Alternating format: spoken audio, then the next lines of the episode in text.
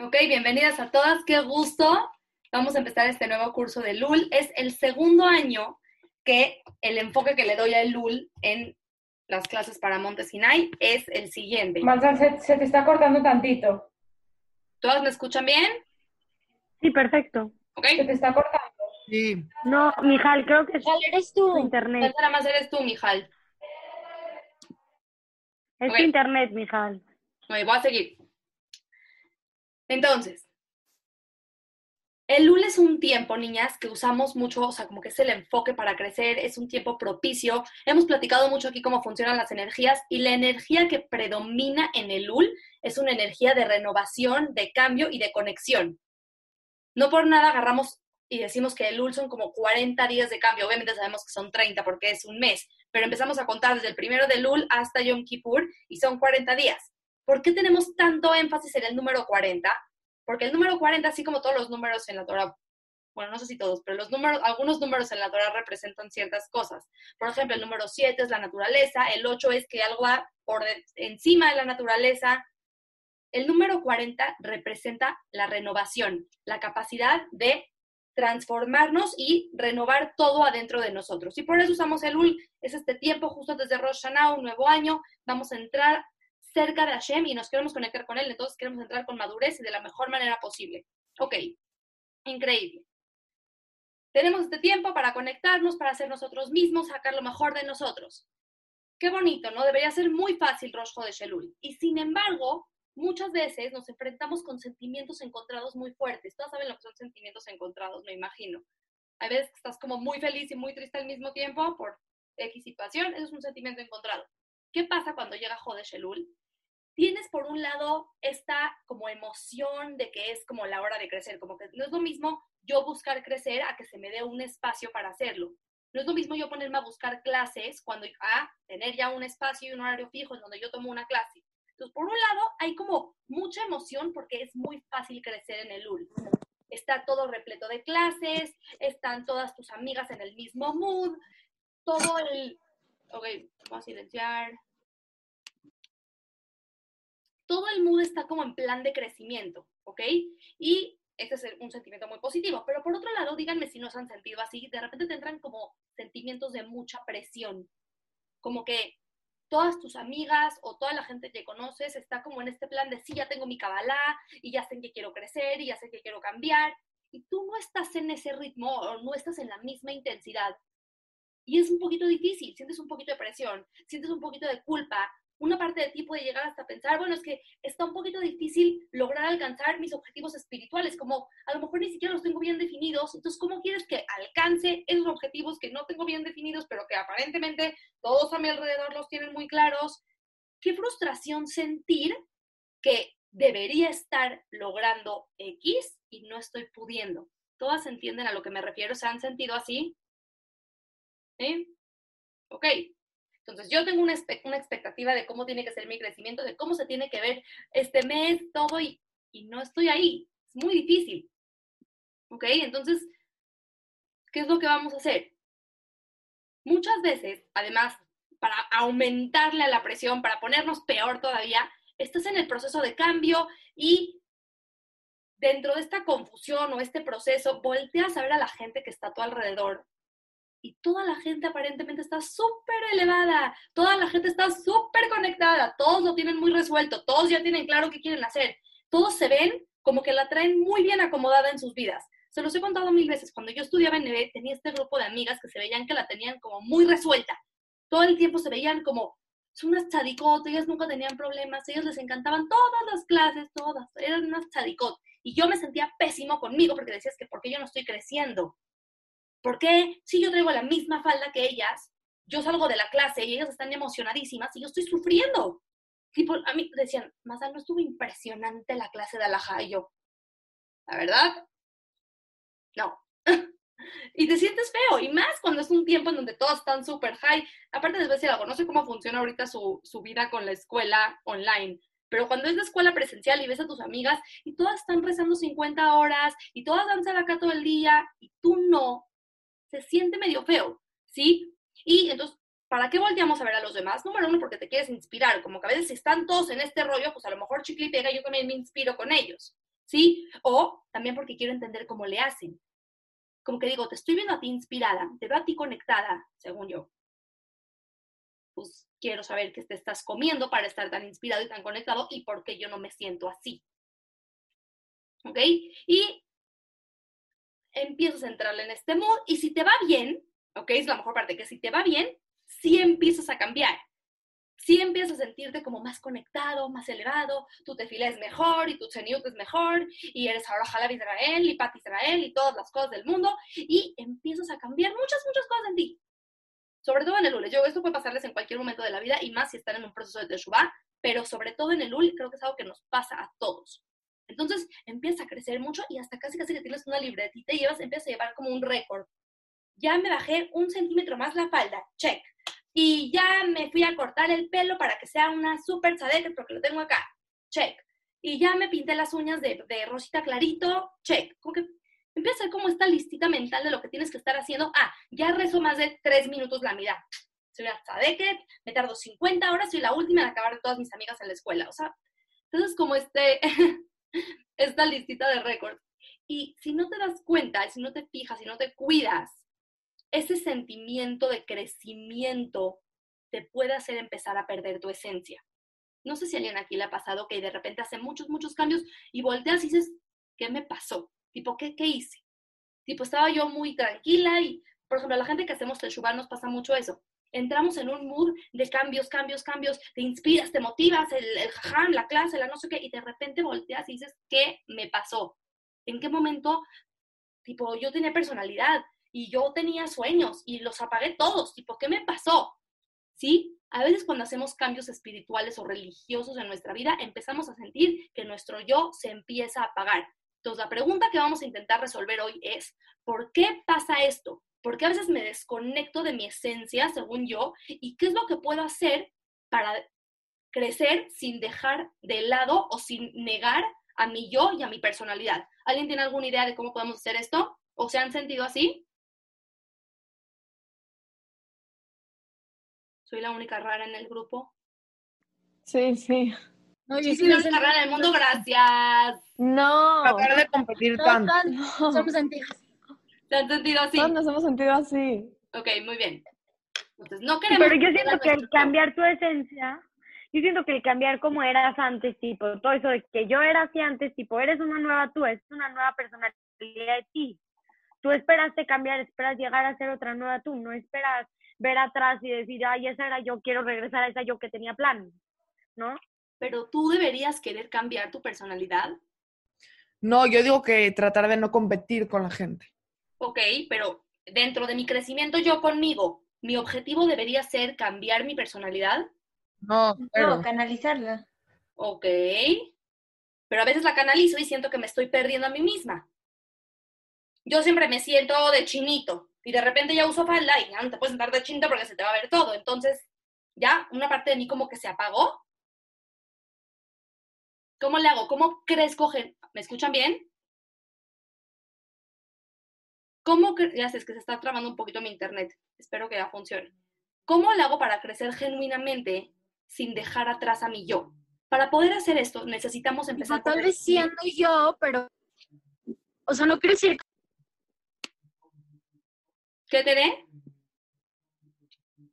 Tipo, siendo tú, como que con, con lo bonito que tienes y así, eso trabajarlo y crecer. O sea, no por lo, lo que los demás hacen. Ok, no, no, Conoce a mi amiga y reza 20 horas, yo también. Pero suena muy bonito como lo dices, pero a veces empiezas a cambiar y a crecer y sí sientes como que te apaga una parte de ti. Porque sí es una realidad que crecemos mucho por cómo vemos que la sociedad crece. Les voy a dar un ejemplo, ¿ok? Para que entiendan más, o- para que se les aterrice más el concepto. Cuando yo me fui a estudiar a NB, como que tuve este, soy como que era religioso, pero sentía que me faltaba como callo, como que presencia religiosa, como que no me veía tan religiosa o no hablaba tan religioso, yo qué sé. Y estaba en Israel y estudiaba en un lugar que se llama Arnof. Arnof es una colonia en Israel muy, muy jaredí, muy religiosa, ¿ok? Y toda la gente usa medias negras todo el día y la faldita ampona y nadie usa falda de jeans, yo qué sé, cosas así medio de esas ondas de Israel. Y me acuerdo que yo veía mucho a la gente que hablaban en voz bajita. Y siempre me decían como, es que así es porque tienen ceniut. Hablan en voz bajita y no gritan porque tienen Tzeniut. Y yo, wow, yo quiero ser así, yo quiero tener Tzeniut. O sea, no basta con todo lo que ya hago, no, no, no, yo tengo que hablar en voz bajita. Entonces me tardé, estuve cuatro meses en Israel rompiéndome la cara, no les miento. Así, y hablaba en las clases en voz bajita, y no estoy burlándome la gente que habla en voz bajita, ¿ok? Ahí, ahí voy, ahí voy. Y llegué a México y yo seguía hablando así. Pero aparte yo solita me sentía, o sea, yo en mi cabeza sentía que era una que es la peor parte. Yo decía, wow, tipo, uff, que puedo hablar en voz bajita, tipo, qué campeona, lo logré. Y no me di cuenta que estaba como reprimiendo una parte de mí, porque, no sé, o sea, las que ya llevan aquí mucho tiempo y me conocen entienden que tengo una personalidad un poquito como de pila. Yo no puedo llegar a un lugar y decirte, hola Ruth, ¿cómo estás? ¿Cómo está todo en tu vida, mami? Tipo, no me da la vida, ¿ok? No, o sea, me, me, aburro yo sola de hablar así. Pero ya no podía dejar de hablar así porque ya me daba culpa. O sea, se supone que es Cheniut y que no sé qué. Y de repente un día entendí, a ver, Nazal, es que Hashem no te hizo una persona tranquilita y con voz bajita y no chillona para que hables así. Eso no es lo que quiere Hashem de ti. Definitivamente no, quieres que, no quiere que seas una gritona y que llegues a un restaurante o que llegues a una fiesta o a un lugar y ¡Hola a todos! porque yo sí era así.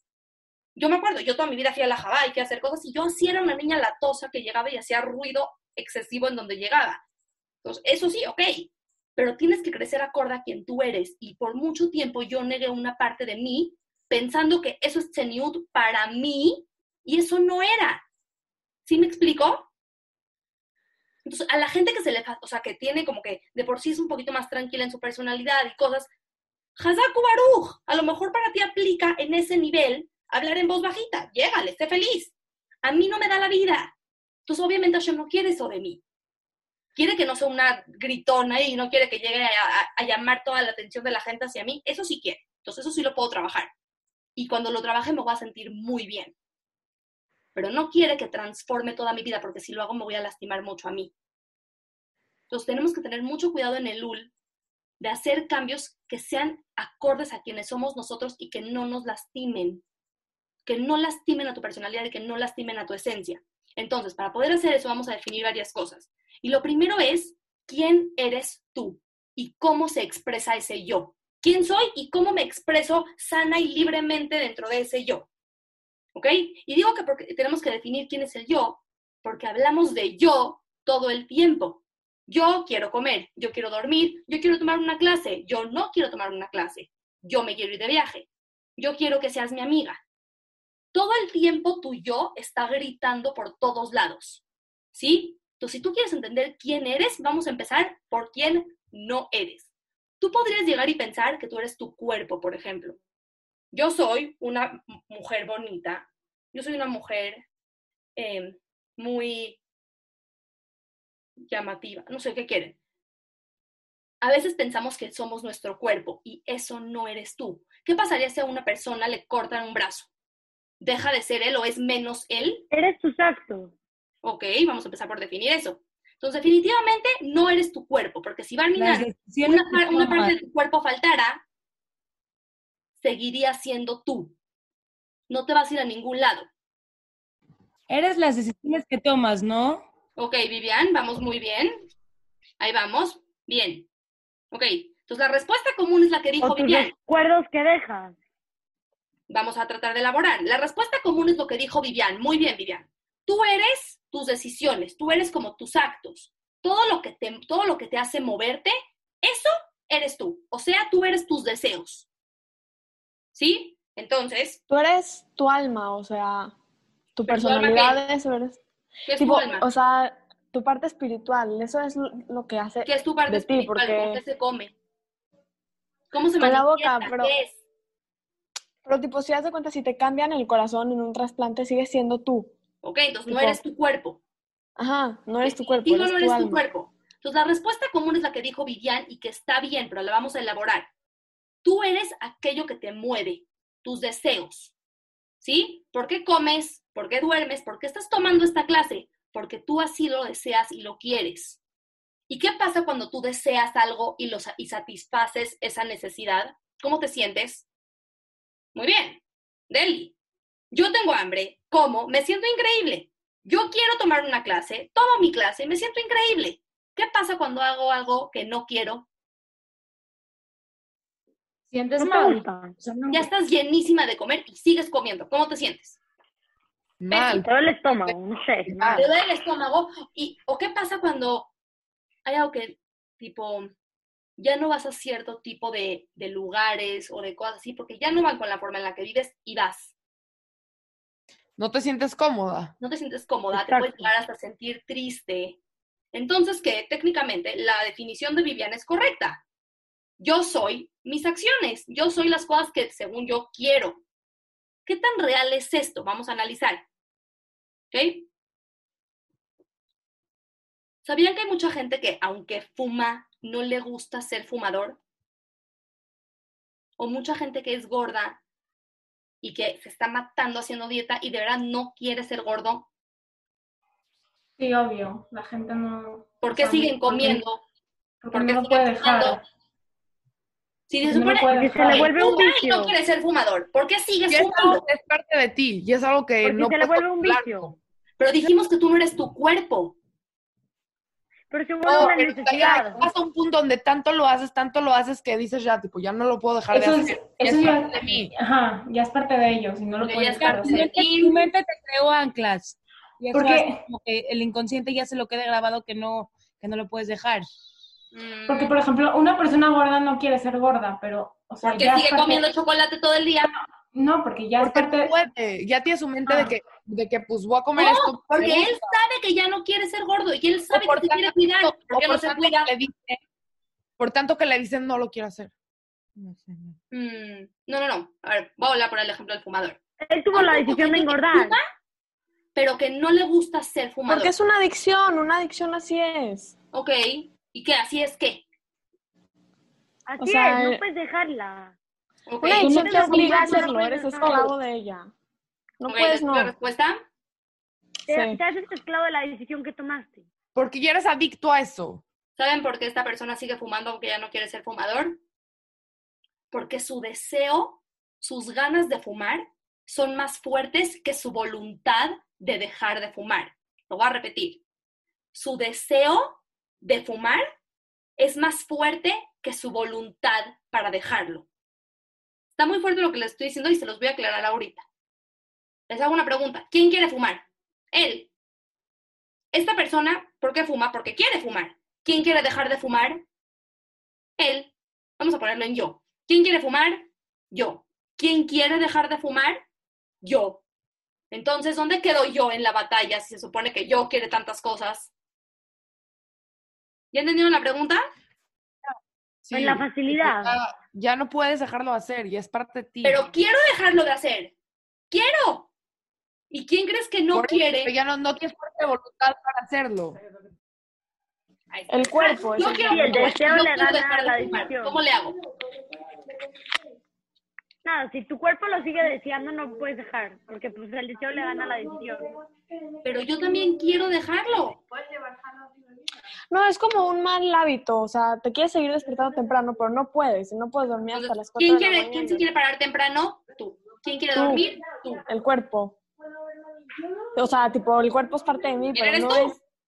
No, el cuerpo no soy yo. Es que, ve- no, claro que Tienes sí, como el deseo, pero te falta la fuerza de voluntad. Exacto, porque las cosas que haces, es que, es que concuerda todo, porque las cosas que haces se hacen parte de, de tu esencia y de ti, entonces automáticamente se hacen parte de tu cuerpo y por eso ya no las puedes dejar de hacer. Ok.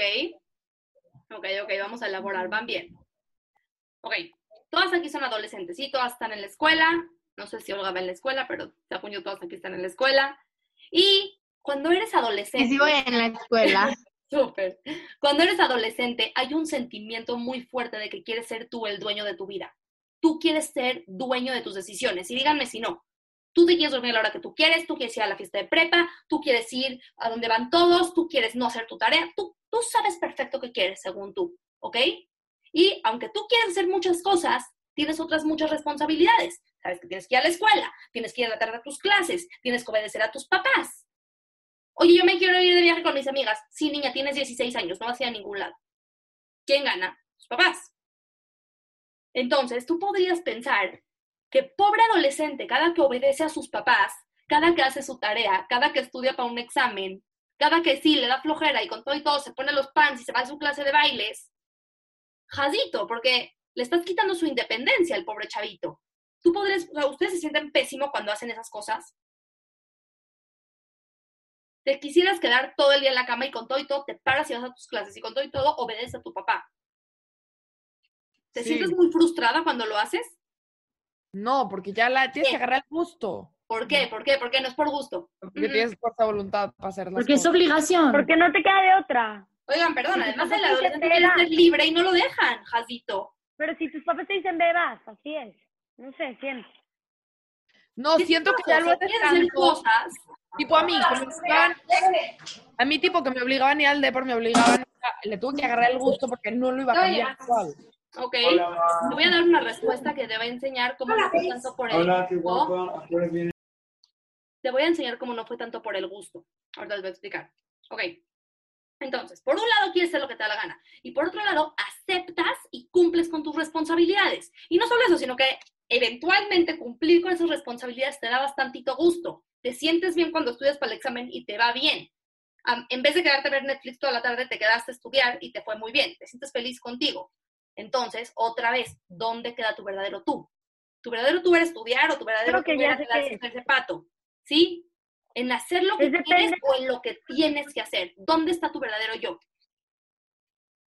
Piénselo, piénselo, no me respondan tan rápido, piénselo. ¿Dónde está tu verdadero yo? ¿En Pues, hacer lo que quieres o en lo que tienes que hacer? No me contesten, nada más piénselo. En ninguna de las dos, en lo que haces. ¿Ok? Vamos a ver. Va. Vamos a empezar a responder esta pregunta.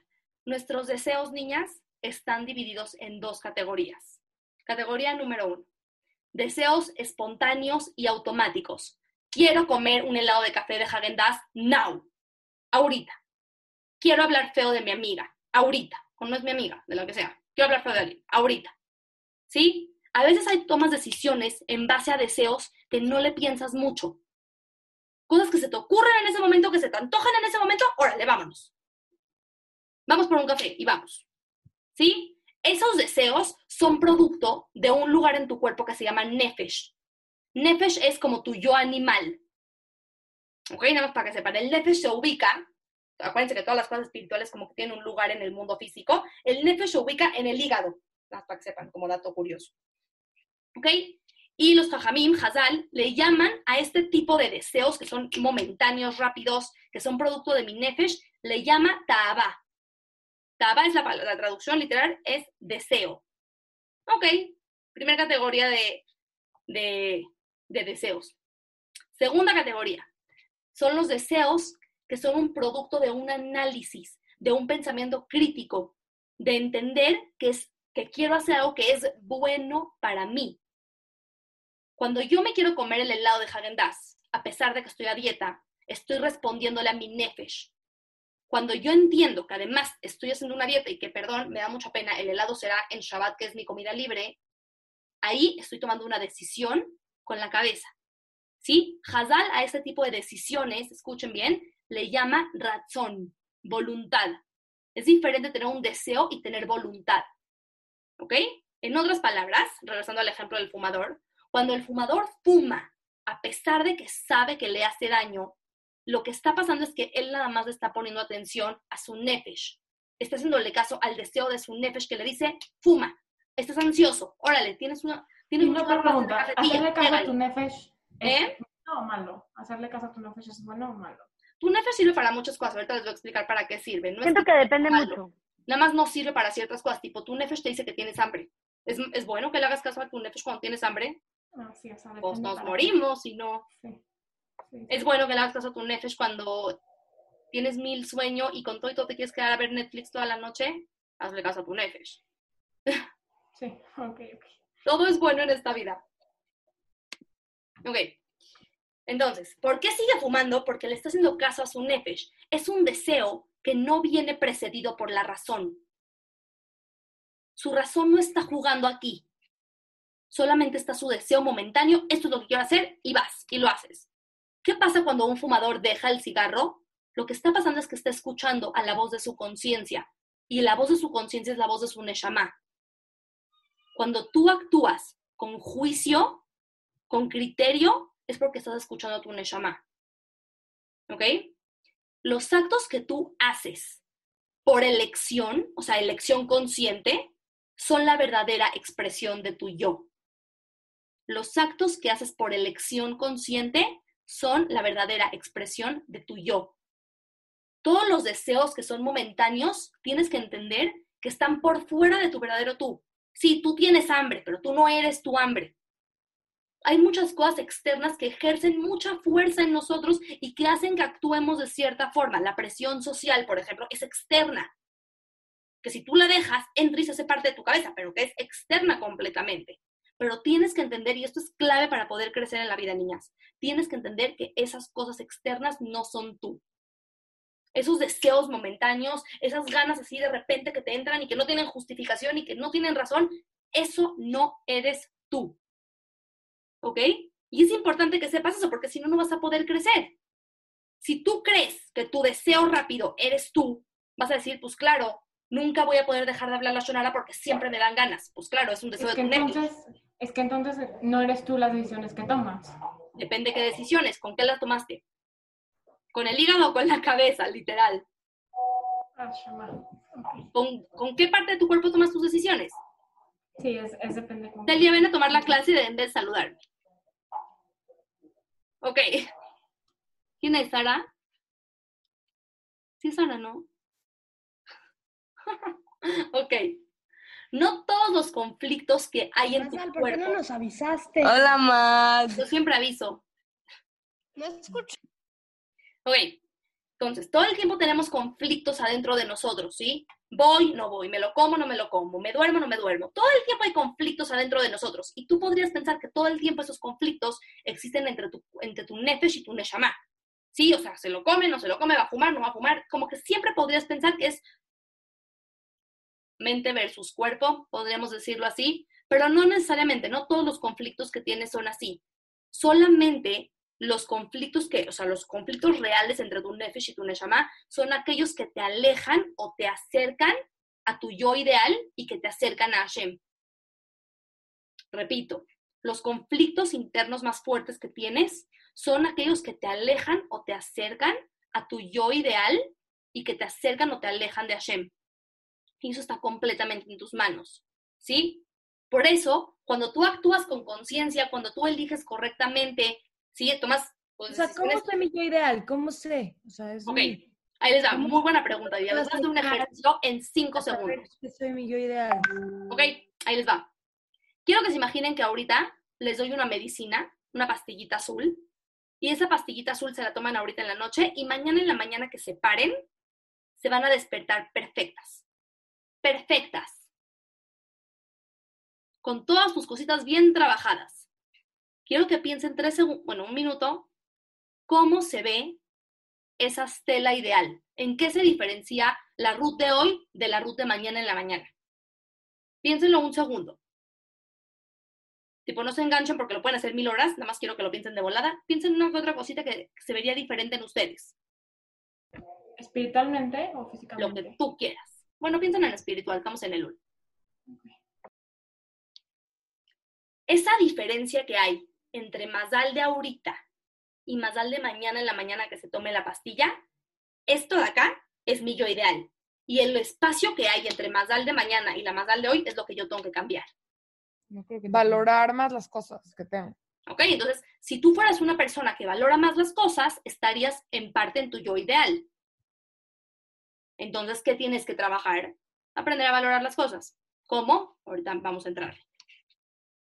¿Se responde tu pregunta, Vivian? Pero es que como, como tú lo tienes todo, tipo, no valoras lo que no tienes, porque dices, yo lo tengo y mañana voy a despertar con eso igual. Entonces no lo valoras y tú nunca... No, no, no, no, no. El punto no es que no te enganches en esa parte.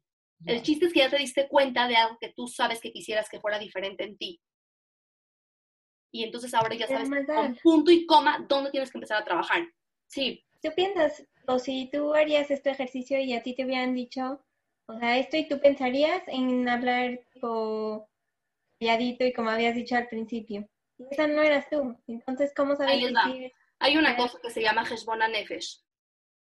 Heshbona Nefesh te ayuda a conocerte y a conocer tu crecimiento personal. Básicamente consta de sentarte una vez cada X tiempo, lo ideal es una vez al día, ¿sí? Pero mucha gente lo hace, por ejemplo, una vez al año, ¿sí? Cada Rosh lo hacen, se sientan con ellos y dicen, ok, ¿quién fui todo el año y quién quiero ser el próximo año? Eso es Heshbon HaNefesh, ¿sí? Lo malo de hacerlo una vez al año es que se te van a olvidar cien mil cosas y que, que estrés, vas a tardar un mes entero de Lul haciendo tu Heshbon HaNefesh, que no pasa nada, pero pues que flojera.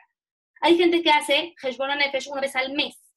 Hay gente que hace Heshbon HaNefesh cada semana, tipo el Shabbat, por ejemplo, mi Rav David Ergas, él cada viernes se va en la tarde y hace Heshbon HaNefesh. ¿Cómo fue su semana? ¿Qué hizo bien? ¿Qué hizo mal? ¿Qué puede mejorar? Y hay gente que lo hace todo el, todos los días en la noche. ¿Sí? Que te sientas contigo y ni siquiera es como que tienes que agarrar una libertad y anotar. Hoy me porté muy bonito, hoy me porté pésimo. No es como tu nota de la mitzvah del kinder. No, no, no. Es sentarte contigo, ser honesto contigo y decir, la verdad, bravo que me paré temprano. Estaba muy cansada y sí me necesitaba parar temprano y me pudo haber parado más tarde, bravo, ok. Pero como me paré temprano, estaba un poquito cansada y le hablé un poquito feo a mi hermano, tache. Eh, o sea, como que te vas cachando tus cosas, ¿ok? Tipo, tú dices, bueno, ¿qué? ¿Es como un recuento de mi día y ya? No, no es nada más un recuento de mi día y ya. Es real sentarme, pensar qué plan conmigo, qué traigo, en qué, me está moviendo. Si yo hubiera hecho un Heshbon Nefesh honesto hace tres años conmigo y me conociera como me conozco, gracias a Dios, hoy, me hubiera dado cuenta que para nada iba conmigo hacer esa cosa tan extrema que nada que ver. Para mí. Pero además quiero que sepan que no, o sea, que Baruch Hashem me salió bueno, porque a veces dice el Rambam que cuando quieres cambiar una mirada, o sea, una cualidad en ti, tienes que ir completamente a lo contrario. Si eres una persona súper tacaña, tienes que acostumbrarte a de acá todos los días, aunque sea un peso, pero todos los días porque te vas a habituar a algo. O deberías dar el extremo también, tipo, hay veces que sí nos funciona, tipo, sí te hace bien. Entonces, ¿cómo puedes saber que lo que estás haciendo es un crecimiento sano y genuino y bueno? Y vamos a tocar este tema mucho, o sea, en las próximas clases. ¿Ok? Entonces, en otras palabras, regresando al punto, aprender a actuar con conciencia es aprender a usar una cosa preciosa que se llama Bejirá, libre albedrío. Todas las personas lo tenemos y es increíble. Sientes mucho placer cuando usas correctamente tus capacidades. Por eso sientes más placer cuando a pesar de que te quieres quedar a ver Netflix toda la tarde, te sientas a estudiar y te va muy bien en el examen. Por eso te sientes tan bien, porque ejerciste con la facultad más alta que tienes, que es tu Neshama, y usaste tu cabeza, tus ideas, tu juicio sano, tomaste una decisión correcta. Por eso sientes tanto placer. Si tú usas sanamente tu vejidad, no te sientes atrapado, te sientes que te libera. Tu crecimiento debería hacerte sentir que te liberas, no que te encarcelas. Grábense esto. Crecer sanamente no te debe hacer sentir asfixiado, ahorcado. No, no, no. Tienes que sentir que estás liberándote y que estás conectándote con una parte muy elevada de ti. ¿Sí? Que es la capacidad de escoger correctamente las cosas. Entonces, regresando al Nefesh, que sepan, todos los seres vivos, ¿sí? Tenemos Nefesh. ¿Sí? Eso quiere decir que nosotros y los animales tenemos Nefesh. ¿Para qué sirve el Nefesh? Ya dijimos, todos tus deseos básicos, comer, dormir, ir al baño, todo eso, es parte del Nefesh. Tus cinco sentidos, ¿sí? Que son como que la computadora para conectarnos con el mundo exterior, parte de tu Nefesh. Tus sentimientos, parte de tu Nefesh. Tus deseos, parte de tu Nefesh. ¿Sí? ¿Para qué tenemos Nefesh? Te ayuda a desarrollar ciertos hábitos y te ayuda como a conectarte con el mundo terrenal, ¿sí? tipo el real que lo necesitas. Y tus cualidades también son parte de tu nefesh. Por eso también vemos que los animales, que son seres vivos, tienen ciertas cualidades. La Torah está llena de ejemplos de las cualidades de los animales. Por ejemplo, para que entiendan el nivel de magnitud, o sea, la magnitud, perdón, de lo que es la cualidad de los animales y cómo debería influenciar, o sea, influir en nuestras vidas, dice la Gemara del Maseje de Rubín, que si Hashem no hubiera entregado la Torah, las personas igual tendríamos la, la responsabilidad de aprender cualidades positivas. ¿Y de dónde las vas a aprender si la Torah no te las iba a enseñar? Dice la Gemara. Sí, Tienes que asomar y ver cómo son los animales y ver cómo son las criaturas. ¿Tú por qué tendrías que aprender Tzeniut? No del pasuk de Atznet y Emashem me lo quejan, no, no, no, porque no hay Torah. Deberías aprender Tzeniut de cómo son los gatos, por ejemplo. Tú deberías aprender lealtad de los perros. Deberías aprender a ser chambeador de las hormigas. Además, al Entonces- final, los ¿de dónde son? O sea, ¿Eh? lo- los goim no tienen Torah y pues tienen valores. ¿Sí? Exactamente. Eso sí. Entonces, los animales y los seres humanos tenemos nefesh. ¿En qué nos diferenciamos los animales de los seres humanos? Muy simple. Tenemos hablan. ¿no? ¿Eh? Nosotros tenemos Vejira y ellos no. Exactamente. Tienes de gira y tienes la, la obligación y la misión de tu vida es crecer. Un perro siempre va a ser perro. Un pájaro siempre va a ser pájaro. Tere nació siendo un bebé y se convierte en otra persona completamente. Es una cosa preciosa. En otras palabras, el ser humano tiene la capacidad de refinarse a sí mismo. Y por eso eres superior a los animales. Y por eso tienes permiso de la Torah de comer animales, ¿sabían? Porque eres superior, real, en todo el sentido de la palabra. A pesar de que tienes Nefesh, tú tienes una cosa más elevada que se llama Neshama, tienes una cosa más elevada que se llama Bejira, y por eso tienes poder sobre esas criaturas. Es increíble. Entonces, al igual que los animales, los seres humanos tenemos cualidades diferentes y sabemos que no existen dos personas iguales. Pero lo que sí es real, ¿sí? Todos los seres humanos tenemos una cosa en común. Y eso es, ya lo platicamos, vejirá.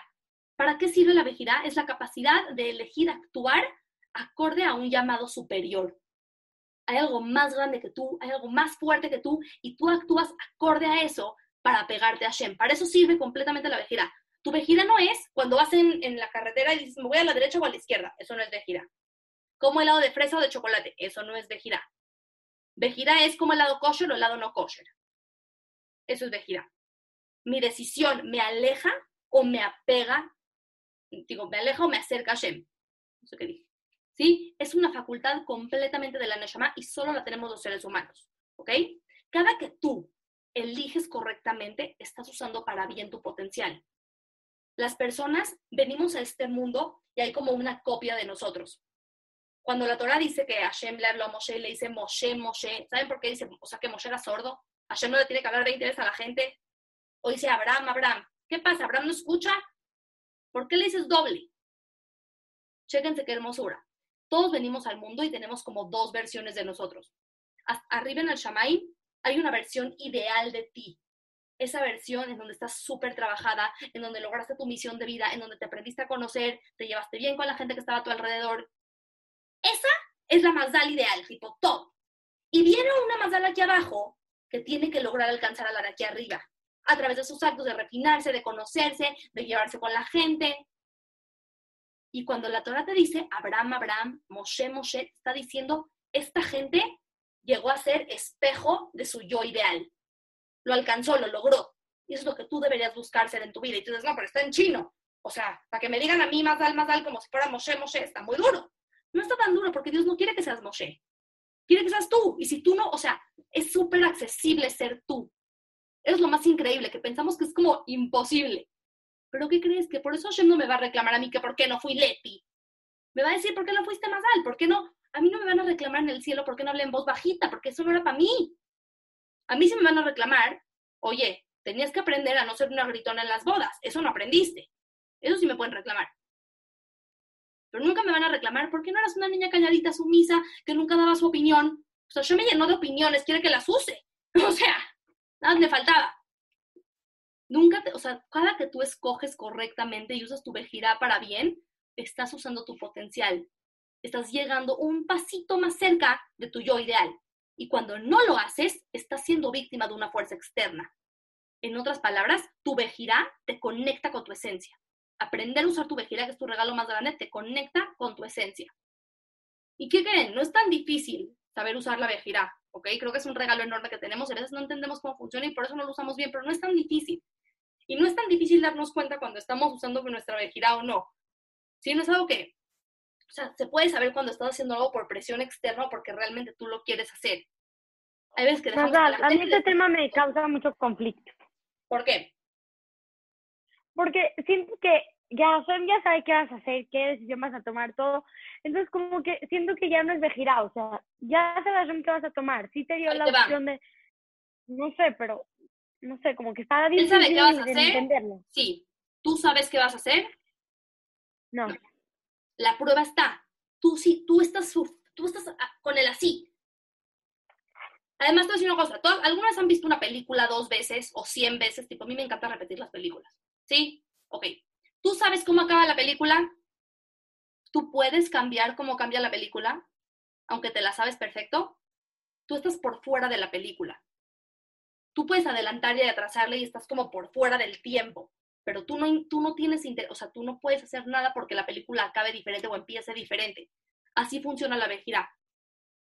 Imagínate que Hashem está viendo una película, entonces él tiene el control del Netflix, entonces le puede hacer para adelante y para atrás lo que él quiera. Hashem está fuera del tiempo y del espacio. Pero eso no quiere decir que Hashem se mete con lo que tú decides. Entonces no importa que él sepa, porque tú no sabes.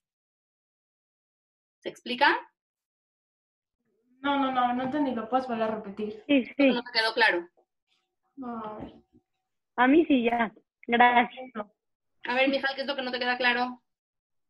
Eso, eso, lo que acabas de explicar. ¿Qué parte? Esto, lo, lo ultimito, Sí, pero, o sea, exacto. Dime exacto qué qué no lo de la película. Lo, lo, lo de la película, que tú no Cuando sabes tú ves una película, Tú no estás, Ajá. o sea, tú, lo que está pasando en la película está pasando antes o después. Pues no importa, porque yo estoy por fuera de la película.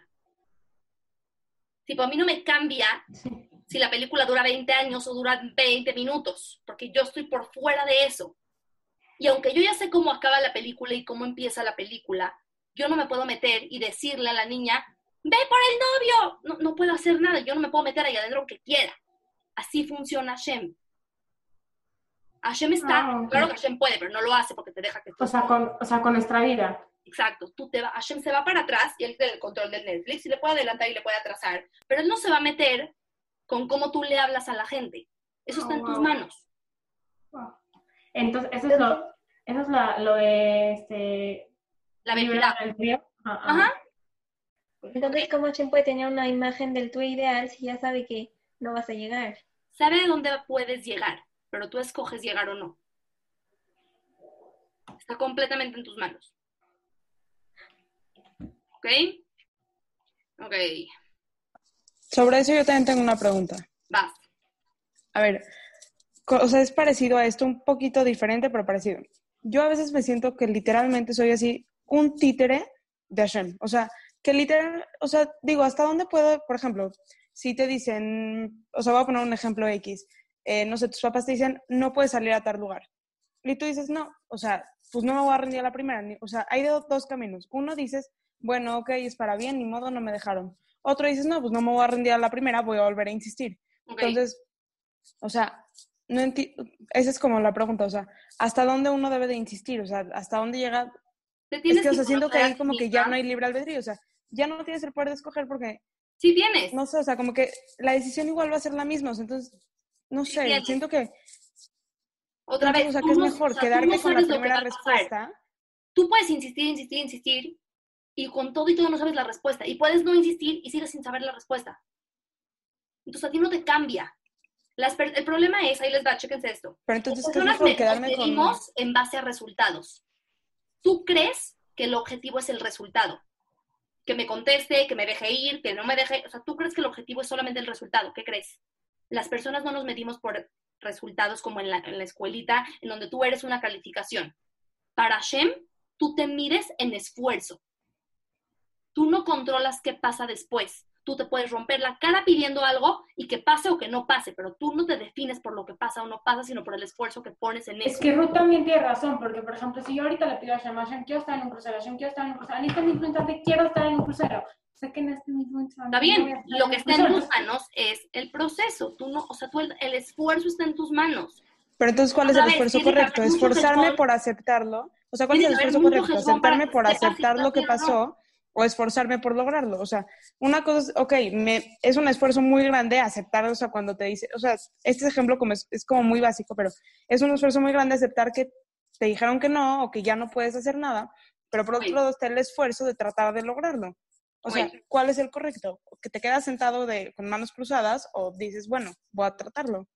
Ruth, tu pregunta es excelente, pero no es del tema. Y necesito acabar. Ya, acaba en 10 minutos. Si quieres, cuando acaben, nos quedamos tú y yo y platicamos. ¿Va? Ok. Va, ok.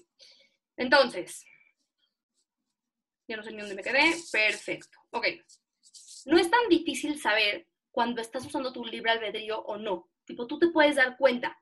Tú eres capaz de darte cuenta si lo que estás decidiendo es una decisión buena o no. O sea, nunca vas a sentarte en el sillón y te quedas a ver Netflix en vez de estudiar para tu examen y decir, tomé la mejor decisión. Nunca. Sabes perfecto que no fue la mejor decisión. Tipo, no hay que ser no hay que ser súper sensibles espiritualmente para saber usar la vejidad. El chiste es que vayas poco a poco haciéndote más consciente y que te caches más. Pero no quiere decir que es imposible y que es como que no te cachas. Poco a poco, pero sí, no es tan difícil. ¿Ok? Además que sepan, ¿por qué también es fácil sentir cuando estás usando bien tu vejidad? Porque todas las personas tenemos Elohim. Y el Elohim te ayuda a hacer muchas cosas. A ser creativo, a buscar ser el mejor y te ayuda a buscar hacer lo correcto. Cuando tú haces algo que no está bien moralmente, por ejemplo, tú sientes que no está bien. Cuando tú mientes, y es la primera vez que mientes porque no estás acostumbrado, sientes que no estás bien. ¿Quién te dijo que estaba mal mentir? A lo mejor nadie, pero tienes Tselem Elohim y eso te impide hacer el mal, te ayuda a hacer el bien.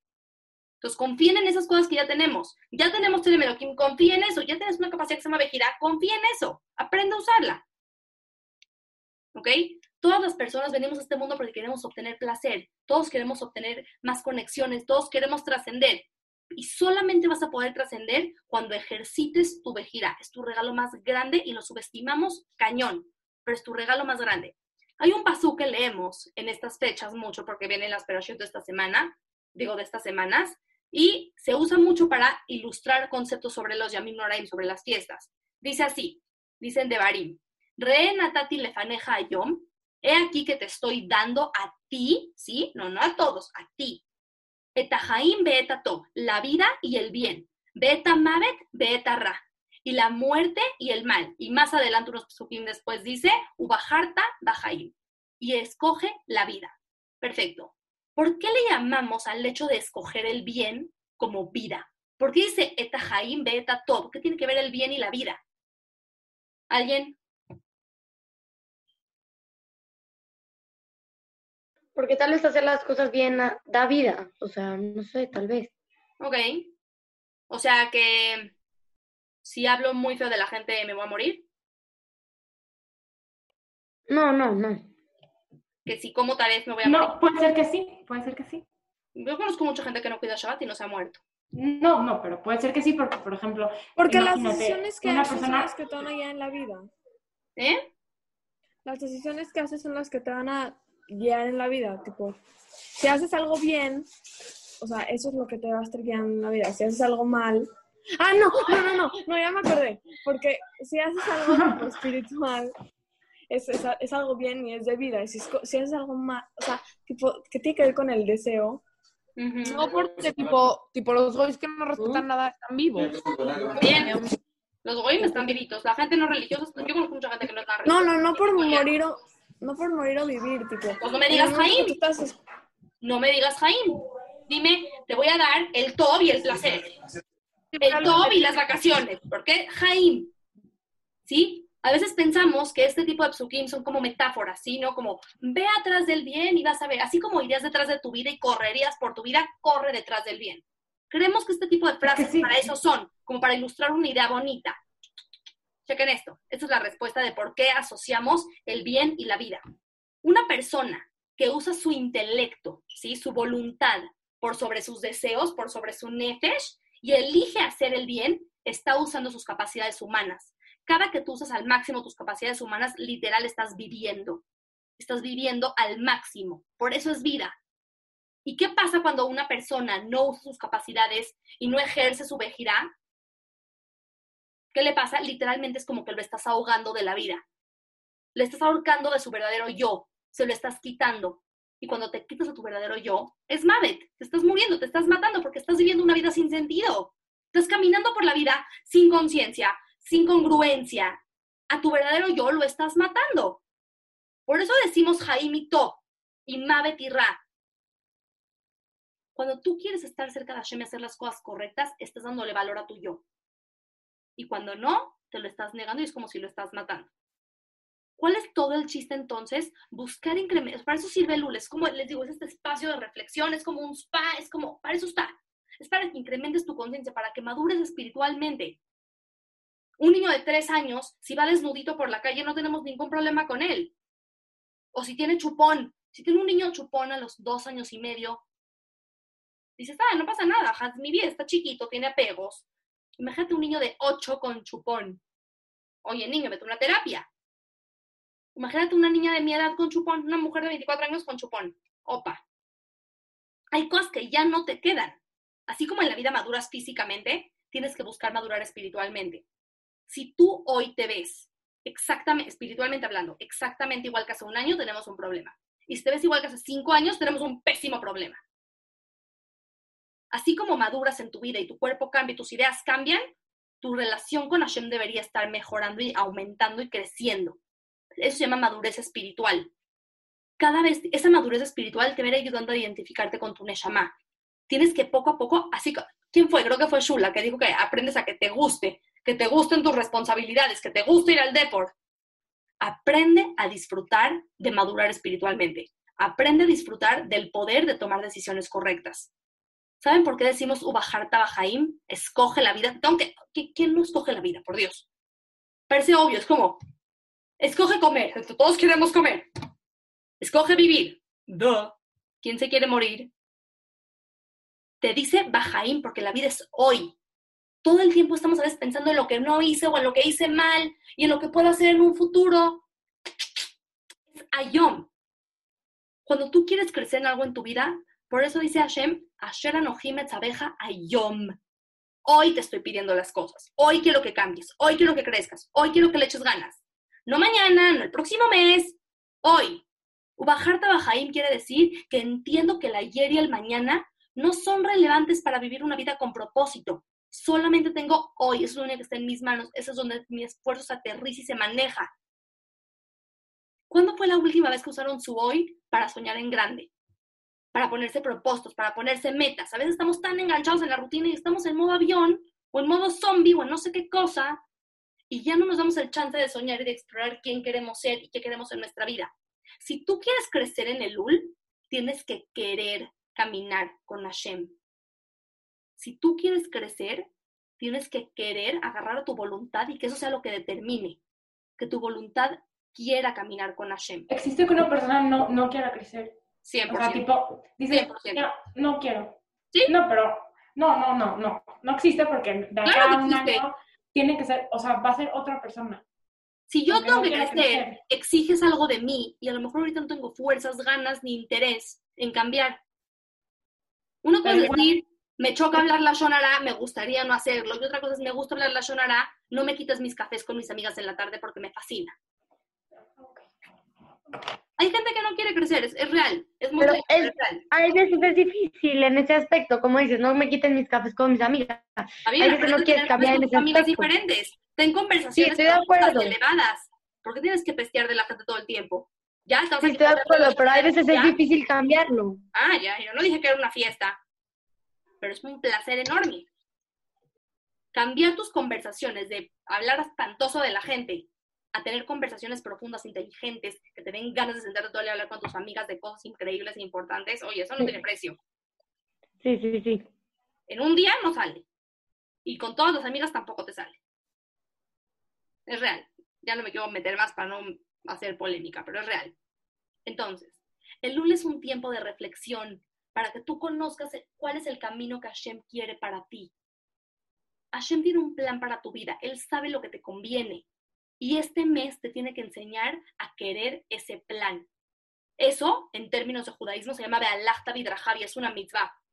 Se llama aprender a querer caminar en los caminos de Hashem.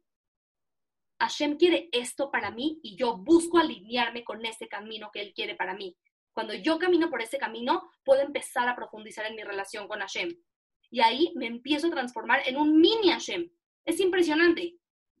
Tus acciones, tus decisiones son una proyección de tus prioridades.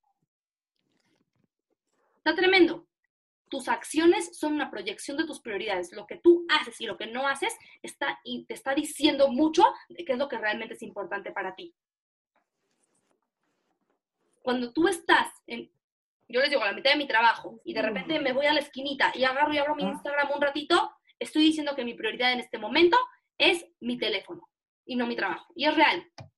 Porque si mi trabajo fuera mi prioridad en este momento, estaría en mi trabajo. Está increíble. Ya hablamos de lo que es Jaime, de lo que En es todo, en todo, ¿Eh? en todo, en todas las decisiones que tomas. en todo. Cuando tú te, quedas dormido un ratito más y no te paras temprano porque sabes que tienes que llegar a un lado, tu prioridad es dormir, no llegar. No, no, sí, tienes razón. It's true. Y hay que aprender a estar en contacto con ese yo. Dice el Rambam, ¿sabes qué quiere decir? Toda, la palabra Tob está expuesta en toda la creación. Y vio a Hashem y era Tob, y era bueno. ¿Qué tanto con esto de que era bueno? ¿Qué quiere decir que es algo bueno? Algo bueno, niñas, dice el Rambam, quiere decir cuando algo cumple con el propósito para el cual fue creado. Algo bueno es cuando cumple con el propósito para el cual fue creado. Y por eso, como está cumpliendo con su propósito, por eso se mantiene en existencia. Por eso no se ha quitado de acá. Tú tienes que buscar transformarte en una mini versión de Hashem en este mundo, porque ese va a ser el kitob que te va a mantener en existencia. Tú tienes que buscar sacar lo mejor de ti porque eso es lo que te mantiene en existencia. El trabajo para el UL, ya con esto vamos a cerrar, es pensar en quién eres hoy para poder empezar a proyectar en quién quieres convertirte. Para eso sirve el UL. Tienes que empezar a conectarte con tu vejira, empezar a ejercitarla. Porque vamos a ver más adelante, lo vamos a platicar en las próximas clases. En Rosh Hashanah, Hashem no juzga ni al cuerpo ni al alma, no juzga ni al pasado ni al presente, digo, ni al futuro. Hashem juzga a tu vejira, Hashem juzga a tu presente. Cada una de tus acciones es importante. Tus no, pero entonces no estás haciendo todo bien. Vamos a O ver. sea, como estás haciendo la tefilá, comiendo caser. Creemos que es muy fácil, pero sabe que no. Vamos a platicar más adelante, ¿ok? Entonces, se los dejo de tarea, les voy a dejar cuatro preguntas de tarea, piénsenlas, analícenlas, no es obligatorio, yo no estoy aquí para nada, nada más como ayuda. Primera pregunta, ¿de verdad deseas crecer? ¿Qué tanto quieres crecer? Sí, como decía mi hija, a veces alguien no, es posible no querer crecer, es muy posible.